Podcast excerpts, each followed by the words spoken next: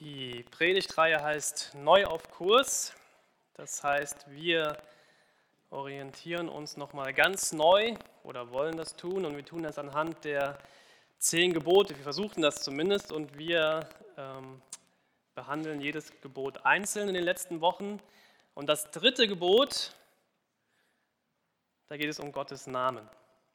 Wir sehen den Text auch nochmal, ja, das erste, zweite und dritte Gebot ähm, hier an der Wand. Und ich lese das nochmal vor. Hier an der Wand lesen wir ähm, die Elberfelder Übersetzung aus 2. Mose 20, Vers 7. Und dort steht, du sollst den Namen des Herrn, deines Gottes, nicht zu nichtigem aussprechen, denn der Herr wird den nicht ungestraft lassen, der seinen Namen zu nichtigem ausspricht. Eine andere Bibelübersetzung in einem etwas moderneren Deutsch. Ich habe gerade überlegt, ob ich ein bisschen Hall auf meiner Stimme haben könnte. Nein, war ein Scherz, war ein Scherz, war ein Scherz. Dort steht, das ist vielleicht ein bisschen geläufiger, du sollst den Namen des Herrn, deines Gottes, nicht missbrauchen. Denn der Herr wird jeden bestrafen, der seinen Namen missbraucht. Ich habe mir gerade sehr viel Mühe gegeben, sehr ernst zu sprechen. Diese Predigt hätte eigentlich mein Kollege halten sollten, sollen, Jürgen Oppenheim. Er ist leider krank geworden letzte Woche und er fragte mich, Marc, kannst du die Predigt übernehmen? Dann habe ich gesagt, ja, kann ich machen. Jürgen, du bist wieder gesund heute. Naja, zu 80 Prozent hast du gesagt, ne? Bist du eigentlich noch da? Sehe dich gar nicht. Naja, auf jeden Fall, äh, er kann wieder laufen. Und äh, ich habe mich aber im Nachhinein äh, gefreut, ehrlich gesagt, dass ich diese Gelegenheit haben durfte, mich mit diesem Thema auseinanderzusetzen, denn ich habe mich noch nie mit diesem dritten Gebot wirklich bewusst auseinandergesetzt. Somit danke ich, nein, dass, äh, Jürgen, dass du wieder gesund bist, aber auch, dass ich die Gelegenheit hatte, weil du krank warst, mich damit zu beschäftigen. Ähm, dieses Gebot und jedes einzelne Gebot ist super interessant, wenn man sich damit auseinandersetzt. Und ich möchte euch ja, heute mit euch teilen, womit ich mich beschäftigt habe. Und ich habe mich am Anfang, wo ich mich dann angefangen habe, damit zu beschäftigen, erstmal mit meinem Namen beschäftigt. Ja, also um das Thema Namen überhaupt ähm, zu behandeln. Mein Name. Und ich weiß nicht, was dir dein Name bedeutet. Ob du da schon mal drüber nachgedacht hast, was bedeutet mir eigentlich mein Name, mein Vorname und auch mein Nachname. Und ich habe gemerkt, dass mein Name mir sehr viel bedeutet. Und ich freue mich immer sehr, wenn jemand, der mich neu kennengelernt hat und ich treffe ihn nach ein paar Tagen wieder, dass er meinen Namen noch weiß und mich auch mit meinem Namen ansprechen kann. Hallo Marc. Und ich freue mich darüber, wenn sich jemand meinen Namen merkt. Und ich versuche das auch. Und das ist für mich eine riesen Herausforderung, gerade auch in einer großen, lebendigen Gemeindearbeit, wo man eigentlich jede Woche neue Menschen kennenlernt und sich versucht, die Namen zu merken. Neuerdings auch aus ganz, ganz vielen verschiedenen Kulturen auch Namen, die einem nicht so geläufig sind, wo man Probleme hat, auch die Laute auszusprechen und sich das zu merken. Und das ist für ganz, ganz viele Menschen eine große Ehre, wenn sich jemand einen Namen gemerkt hat und ihn auch aussprechen kann und auch ansprechen kann. Und ich mag es auch sehr, wenn man sich an meinen Namen erinnert. Neulich war ich mal wieder in Hessen, ja, da komme ich her, und ähm, wir waren mit unseren Kindern bei einer Kartoffelernte auf einem Feld in Zennern, so hieß das Dorf. Und der Bauer, der, dem dieses Feld gehört, das war ein alter Bekannter von mir, ein alter Jugendlicher, mit dem ich früher mal zu tun hatte. Und wir mochten uns damals sehr, sehr gerne und ähm, ich habe mich voll gefreut, diesen Bauern, also diesen jungen Mann, ähm, wiederzusehen. Und ähm, ich habe dann so überlegt, wann haben wir uns eigentlich das letzte Mal so bewusst gesehen? Und es war 15 Jahre lang her, dass ich diesen Mann zum letzten Mal gesehen habe. Und wir kamen dann mit, diesen, mit unseren Kindern an dieses Feld und da stand dieser Bauer und er sah mich und er sah meine Kinder. Und auf einmal merkte man, er erkennt mich und er bekommt ein Lächeln aufs Gesicht und sagte, Mark Winkelhöfer, ist das schön? Und er drückte mich. Und äh, das war so ein, er ist jetzt relativ kräftig, ne, weil er den ganzen Tag im Feld arbeitet und das war, hat einen ganz, ganz langen Bart. Und ich hatte Tränen in den Augen, weil er mich erkannte weil er meinen Namen wusste und weil er mich herzte. Und ich habe gedacht, so, ey, das ist so schön, wenn man sich so kennt und sich gerne aneinander erinnert und auch den Namen weiß. Und ich werde mit meinem Namen echt gerne angesprochen. Viel lieber als mit Hey du da oder Na du Zwerg oder Hey Spacko. Das sind alles Namen, die mir in den letzten Wochen begegnet sind, um meine Person zu beschreiben, um mich zu rufen. Interessant, oder?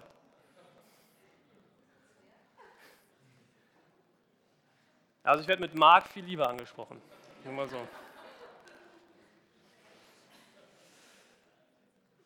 wenn man an einen Namen denkt, so erinnert man sich meistens auch an die Person, die zu dem Namen gehört. Und Namen können etwas in uns auslösen. Ich habe gerade eben noch mit Dörte darüber gesprochen, wie wir eigentlich die Namen so unserer Kinder ausgewählt haben, welche Rahmenbedingungen das gab. Und es gab so manche Namen, die fand meine Frau total schön, aber diese Namen lösten etwas in mir aus, wo ich sagen konnte, nee, ich erinnere mich da an eine Person und mein Kind kann ich leider nicht so nennen. Ich weiß nicht, was der Name Kevin in euch auslöst. Das kann man jetzt ganz wertneutral betrachten, aber Kevin ist für mich ein Name, ein Name. Der löst in mir etwas anderes aus als Aurelius. Aurelius, so würde ich mein Kind auch nicht nennen, aus ganz vielen bestimmten Gründen. Also nicht Kevin und auch nicht Aurelius, aber ich kenne einen Kevin, der ist total lieb. Und ich kenne einen Aurelius. Ich bin davon überzeugt, dass eigentlich jeder von uns möchte, dass sein Name bei einem anderen etwas Positives auslöst.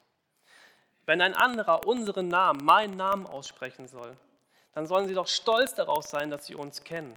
Und wir wünschen uns, dass wenn sie sich an unseren Namen erinnern, dass die Augen aufleuchten, dass die Herzen schneller schlagen und wenn sie unseren Namen hören, dass es sie mit einer Gänsehaut überzieht und man freut sich einfach, diesen Namen auszusprechen und ihn endlich wieder in den, in den, in den Arm nehmen zu können. Also so in etwa stelle ich mir vor, wenn Leute sich an meinen Namen erinnern. Ich weiß, dass es nicht bei jedem so ist. Ist auch okay. Ihr sollt auch nicht eure Kinder nach meinem Namen oder mit meinem Namen benennen, nicht unbedingt. Aber es ist interessant, es gibt in, äh, in Indien und in Afrika ganz viele Kinder, die heißen Rainer oder Heinz oder keine Ahnung, irgendwelche deutschen Namen. Das kommt daher, weil jemand aus, aus Deutschland damals nach Indien gegangen ist oder nach Afrika gegangen ist und hat den Menschen dort etwas Gutes getan. Und diese, diese Eltern, die waren so dankbar, dass, dass sie dem Kind, ihr Kind, diesen Namen, der eigentlich gar nicht zu ihrer Kultur gehörte, gegeben haben. Einfach nur, weil dieser Name für sie etwas ganz, ganz Bedeutsames war. Und sie wollten diesen Namen ehren und haben ihr Kind so benannt. Finde ich ganz interessant. Und vor nicht allzu langer Zeit war auch in der deutschen Kultur der gute Ruf eines Namens, eines Mannes so wichtig, dass sich Männer mit einem Duell verteidigten, wenn der gute Ruf in Gefahr war. Oder wenn ein Familienmitglied aus dieser Familie dieses Mannes missgebaut hatte, wurde dieses oft sogar aus der Familie ausgestoßen, um den guten Ruf zu bewahren. Und es wurde viel unternommen, um Name und Ruf und Bedeutung zu beschützen, die Ehre zu beschützen. Das kennt man heute aus vielen anderen Kulturen, ist in der deutschen Kultur heutzutage nicht mehr ganz so krass verankert, meint man.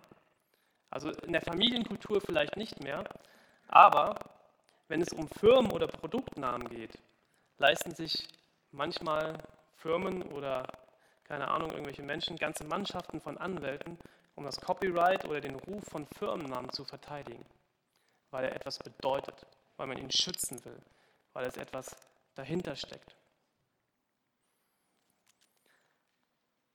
Kommen wir nochmal zum dritten Gebot. Gott möchte nicht, dass sein Name missbraucht wird.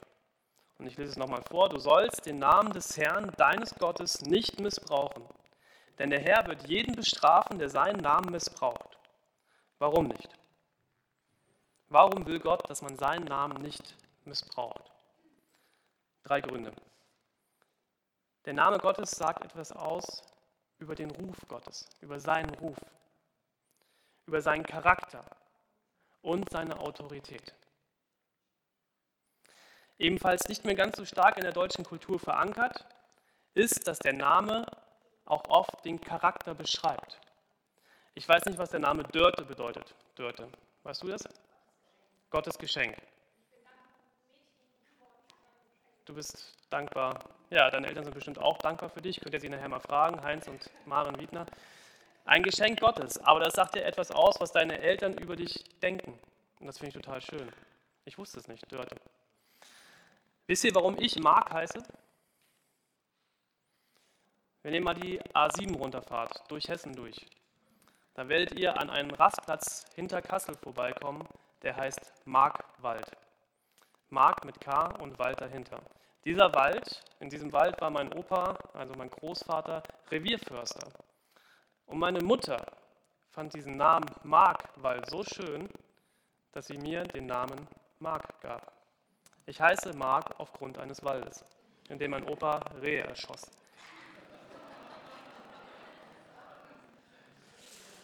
Ist wirklich so. Das heißt, jedes Mal, wenn ihr jetzt durch Hessen fahrt, an diesem Markwald, Rastplatz vorbei, könnt ihr an mich denken. Da bin ich groß geworden, in dieser Gegend.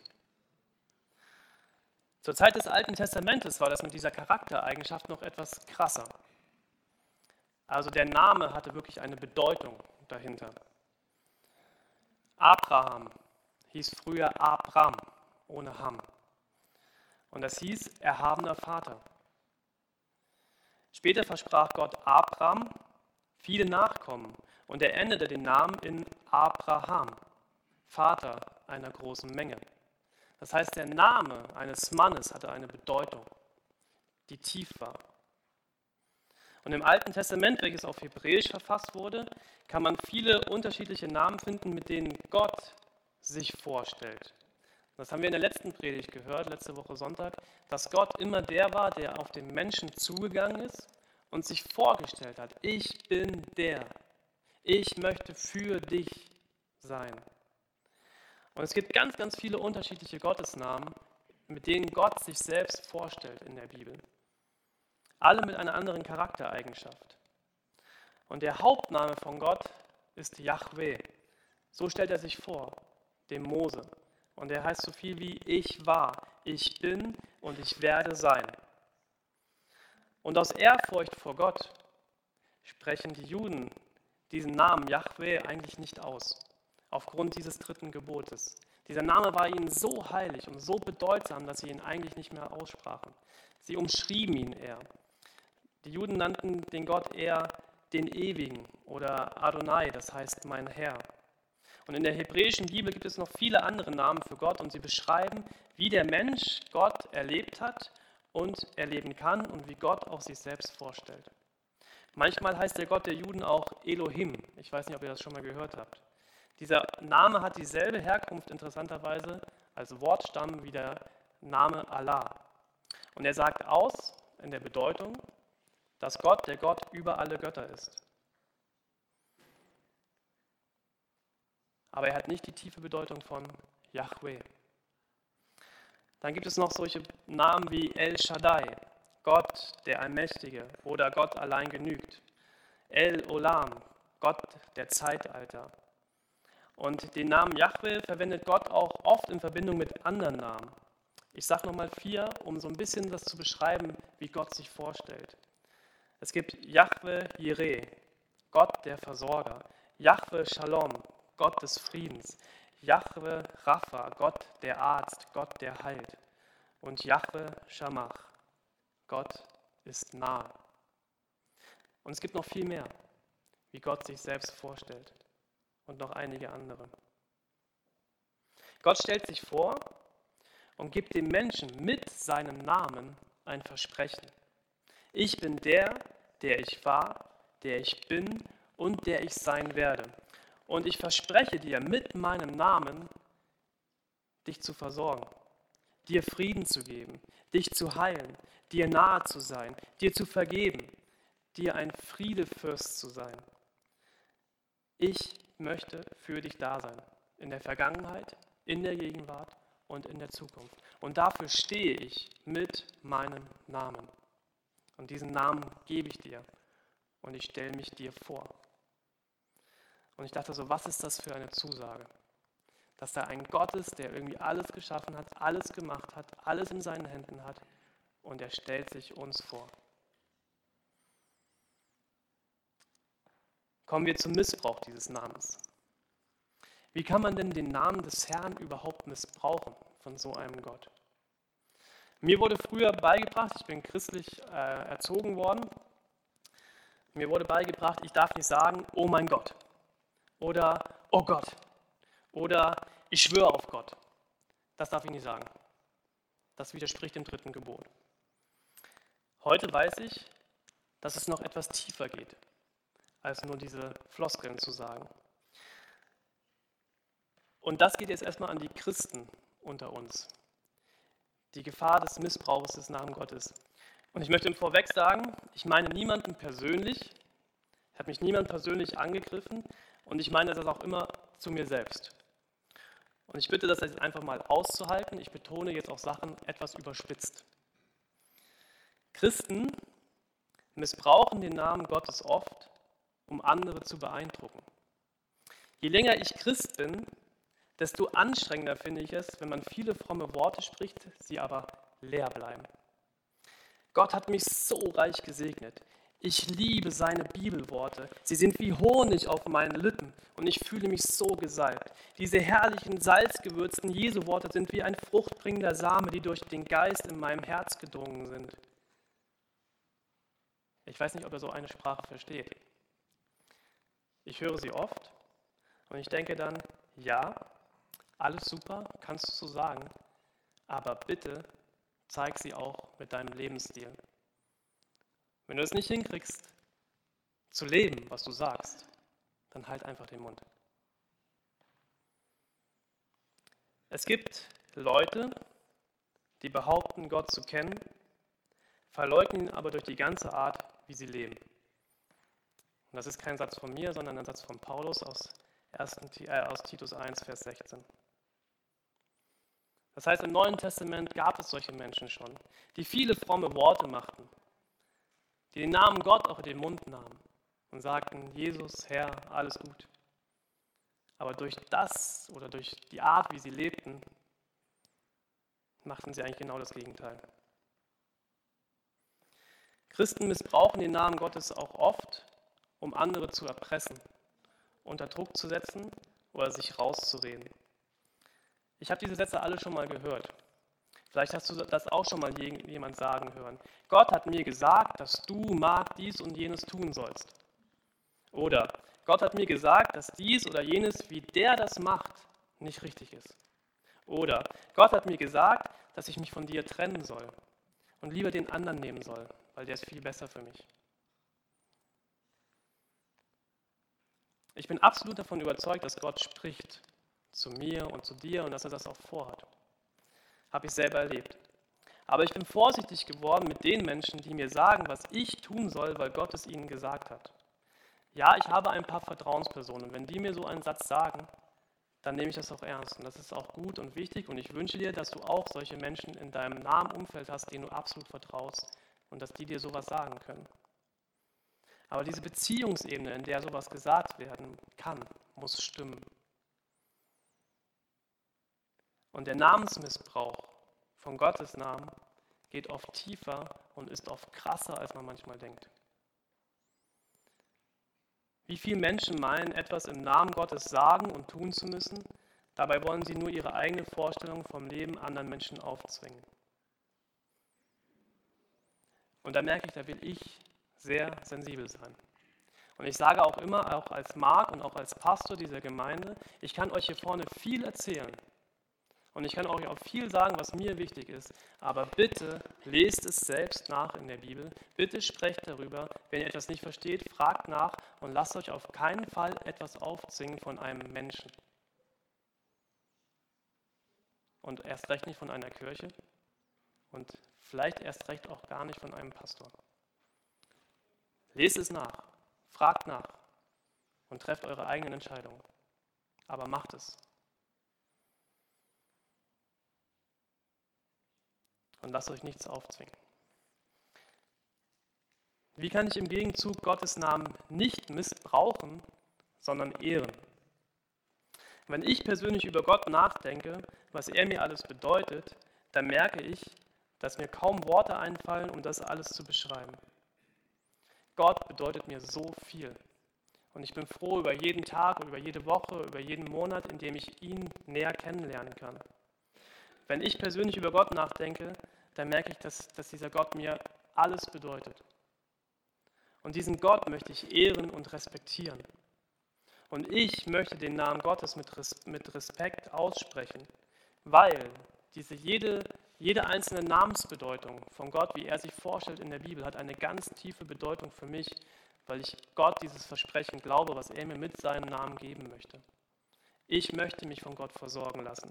Ich möchte bei Gott meinen Frieden finden. Ich möchte Gott vertrauen in aller Ewigkeit. Ich möchte Gott ehren mit meinem Leben. Und ich möchte seine Liebe empfangen und seine Vergebung, aber auch seine klaren Ansagen für mein Leben auch wirklich Autorität gewinnen lassen. Er hat so viel für mich getan, dass ich sagen kann, ey, ich liebe ihn. Und jemanden, den ich liebe, den ehre ich auch von ganzem Herzen. Ja, manchmal falle ich und manchmal scheitere ich, aber Gott ist jemand, der einen aufrichtet und eine neue Chance gibt. Und das bedeutet mir viel. Und deswegen möchte ich Gott mit einem angemessenen Lebensstil repräsentieren. Ich möchte den Namen Gottes in meinem Leben sichtbar werden lassen. Das bedeutet für mich, diesen Namen Gottes auch zu ehren. Ich habe neulich einen Satz gelesen, den jemand aus einer anderen Kultur, der in dieses Land gekommen ist, über die Christen in Deutschland sagt. Und er sieht dieses Land und sagt, bei den Christen sind die Bordelle voll, aber die Kirchen leer. Das hat mich getroffen. Und der Autor dieses Artikels schrieb, wir Christen sind die einzige Bibelübersetzung, die heute oft noch gelesen wird.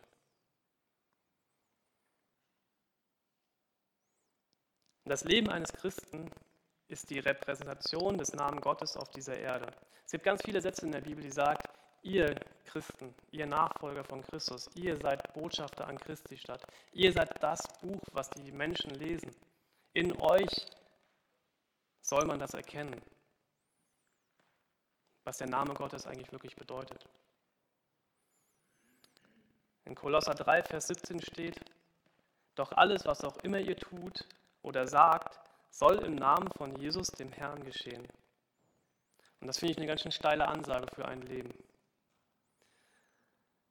Das ist eine Ansage, die den Anspruch hat, auch meinen Alltag zu beeinflussen, auch mein Verhalten, wie ich mich verhalte in dem, was mir jeden Tag begegnet. Und für mich hat das auch sehr viel mit der aktuellen Situation in unserem Land zu tun. Ich möchte euch ein kurzes Beispiel geben, was mir letzte Woche passiert ist, wo ich gemerkt habe, ich repräsentiere den Namen Gottes auf dieser Erde und die Eigenschaften von dem Namen Gottes. Ich bin S-Bahn gefahren, von hier zurück, äh, gegenüber, also von meiner Sitzreihe, also nicht gegenüber von mir, sondern in einer Nachbarsitzblock sozusagen, saß ein Mann mit einer deutlich dunkleren Hautfarbe, als ich sie habe, aber mit weniger Sommersprossen. Aber man hat erkannt, dass er woanders herkam als ich. Und er hat auch nicht gut Deutsch gesprochen. Die S-Bahn hielt, es kamen Menschen hinein und ein Mann setzte sich gegenüber von diesem Mann, der mir auch gegenüber saß.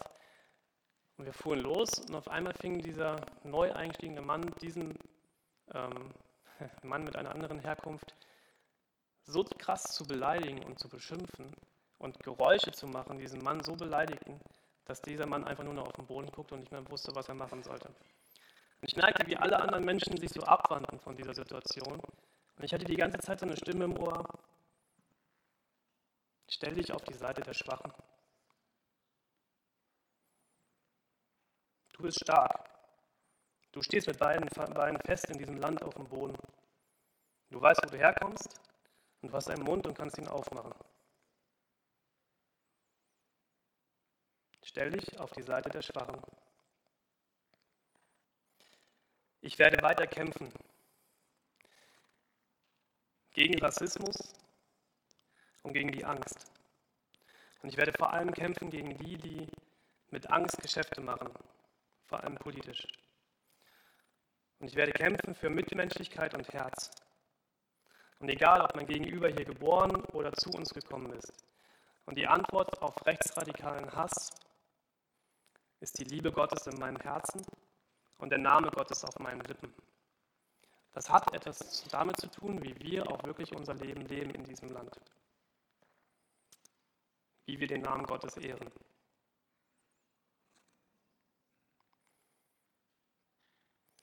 Das ist aber meine Herausforderung. Jetzt diese spezielle Situation. Deine kann eine ganz andere sein. Aber der Name Gottes fordert uns heraus, die Augen aufzumachen und in unser Leben zu blicken und zu gucken, was ist da noch nicht in Ordnung, was muss man da noch machen. Aber auch immer wieder wachsam zu sein in unserem Land und zu gucken, ey, was ist da auch nicht in Ordnung und den Mund aufzumachen, wenn du das kannst.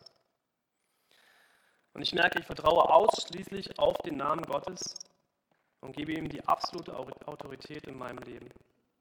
Und ich bin absolut davon überzeugt, dass wenn man realisiert, wer Gott eigentlich ist und wie gewaltig er ist und was er alles für uns sein möchte, dann kann man diesen Namen eigentlich gar nicht mehr missbrauchen.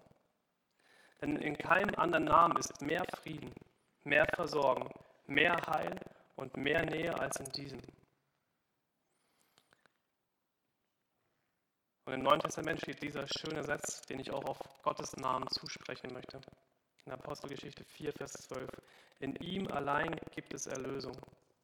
Im ganzen Himmel gibt es keinen anderen Namen, den die Menschen anrufen können, um errettet zu werden. Und das ist ein Name, den ich ehren möchte und nicht missbrauchen. Und dafür möchte ich leben und auch irgendwann sterben.